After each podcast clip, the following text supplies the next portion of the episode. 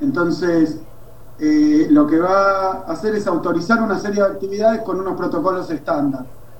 Si el intendente, la comunidad, quiere introducir cambios dentro de, los, de las actividades que están permitidas, en cuanto a horario, en cuanto a modalidad, no tiene más que solicitarlo y elevar un protocolo que garantice el cuidado sanitario y de la salud de, de, los vecinos y vecinas. Así que con respecto a eso, sí, eh, Mar del Plata en el decreto nacional anterior se lo consideraba por tener, por estar encima de los 500.000 habitantes, asimilable al conurbano. En nuestro nuevo decreto hablamos con Nación para tomarlo como un pueblo o como un partido del interior de la provincia, distinguiéndolo con urbano. Así que ahora la situación de Mar del Plata, que ya estaba, yo hablé, no sé si una o dos veces con el intendente de Montenegro para ponernos de acuerdo. Repito, para que no haya ruido.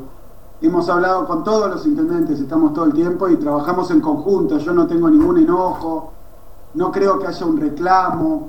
Me parece que hubo un clima político que se armó con la intención de abrir todo en el último tiempo, que afortunadamente, eh, incluso para la ciudad de Buenos Aires, se revirtió y el anuncio fue mucho más cuidadoso. Así que me parece que, bueno, que es parte de la convivencia democrática.